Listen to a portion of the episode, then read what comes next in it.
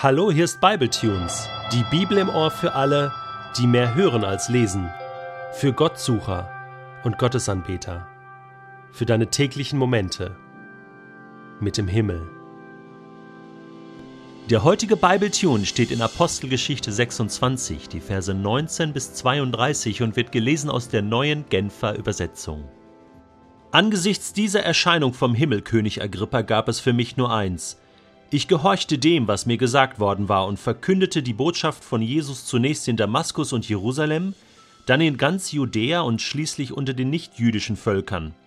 Überall forderte ich die Menschen auf, ihre verkehrten Wege zu verlassen, zu Gott umzukehren und ein Leben zu führen, das dieser Umkehr angemessen ist.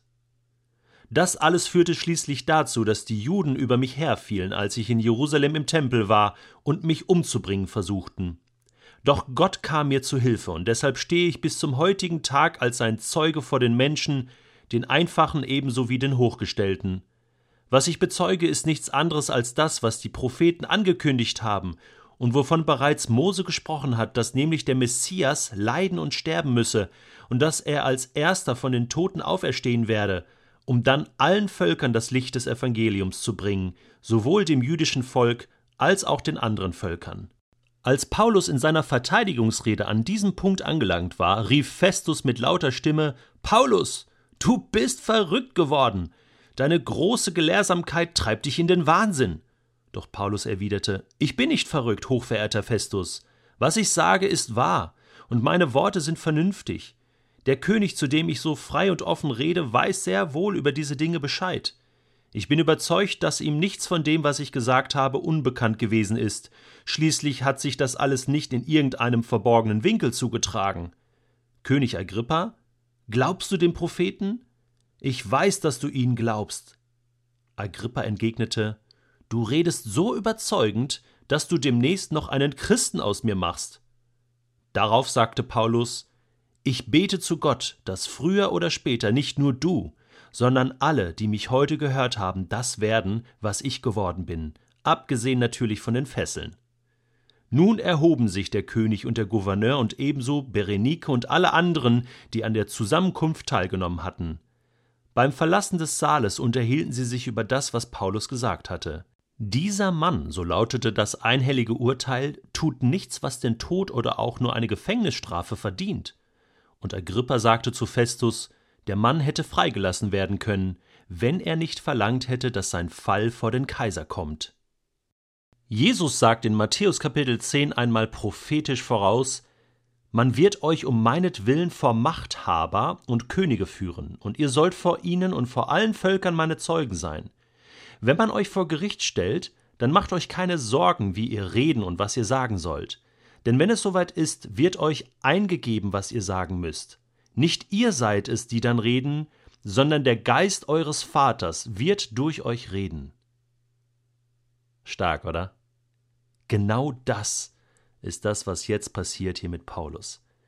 Ich habe diesen Text so gelesen und dachte, Mann, oh Mann, Paulus, dass, dass du in so einer Seelenruhe hier vor dem König Agrippa und all diese, diesen Leuten stehen kannst, die ja eigentlich gegen dich sind, dann auch die Juden, die dich töten wollen, und einfach mit so einer Liebe von deiner Bekehrung erzählst und so ruhig bleiben kannst.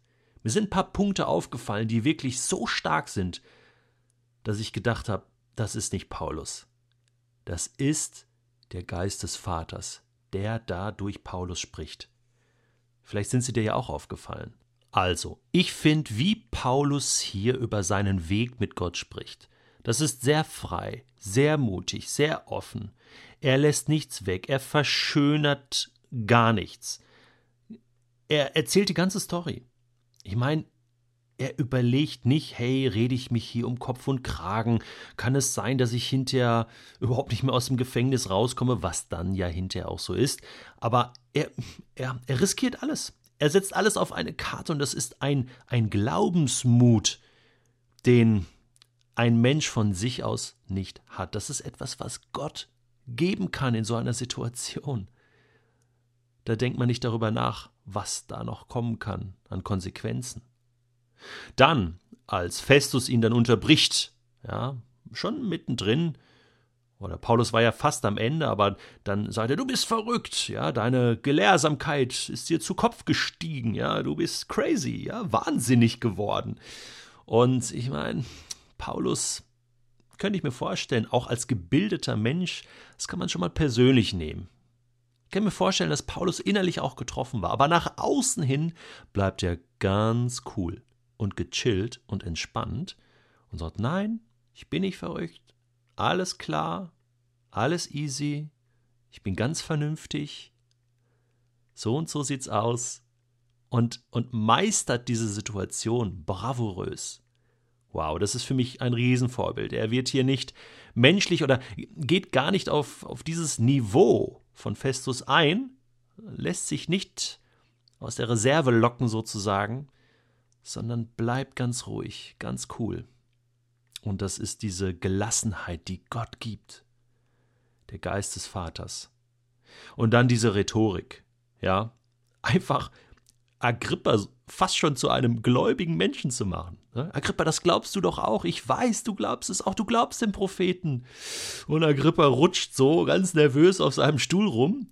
Ja, und, und genial. Ja, Agrippa so auf seine Seite zu und den König, den Chef. Ja, und, und Agrippa antwortet, ey, also es fehlt nicht viel, das ist so überzeugend, Paulus, ja, muss er selbst zugeben, das ist so überzeugend, dass du demnächst noch einen Christen aus mir machst. Ich weiß nicht, ob er Angst davor hat, aber ich glaube, in dem Moment hat Agrippa die absolute Wahrheit gesagt. Es fehlt nicht mehr viel. Paulus, wenn ich dir noch eine Stunde zuhöre, dann, dann, dann werde ich auch Christ. Und, und das ist Wirken Gottes in so einer Situation. Wahnsinn, oder? Und dann sagt Paulus, ja genau, das wünsche ich mir auch. Deswegen stehe ich ja hier. Und dafür bete ich, und zwar nicht nur du, sondern alle anderen, die mich hier gehört haben. Ich bete, dass ihr so werdet wie ich. Hä? Wahnsinn! Was ist das für ein Mut? Ich meine, das setzt dem Ganzen noch die Krone auf. Und, und da merkst du, ja klar, das Wie und das Was, das hat Gott jetzt hier gewirkt und, und all das, aber, aber das steckt auch ganz, ganz tief drin als Wunsch bei Paulus. Wie es schon immer der Wunsch von Paulus war, dass Menschen zum Glauben an Gott finden. Er sagt ja selbst, hey, erst in Damaskus, Jerusalem, dann in ganz Israel, dann außerhalb der Grenzen, das ist die Vision von Jesus gewesen. Apostelgeschichte Kapitel 1, Vers 8 die kleine Apostelgeschichte, erinnerst du dich? Ja, und jetzt wird das Wirklichkeit. Vor den römischen Herrschern gibt Gott diesem Mann hier, seinem Werkzeug, Weisheit, die richtigen Worte, die richtige Reaktion. Und dann gehen alle hinaus und sind beeindruckt und sagen, hey, eigentlich müssen wir den freilassen. Ah, leider hat er sich auf den Kaiser berufen. Deswegen muss er nach Rom. Und das ist auch die Fügung Gottes gewesen. Aber eigentlich finden wir an diesem Mann keine Schuld.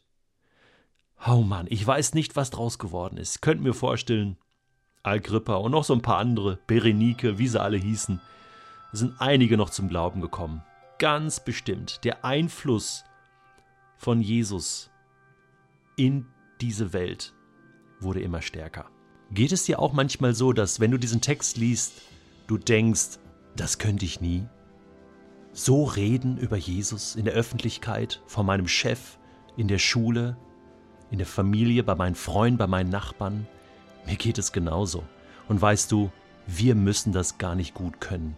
Wir müssen einfach nur uns zur Verfügung stellen und dann redet Gott durch dich und mich.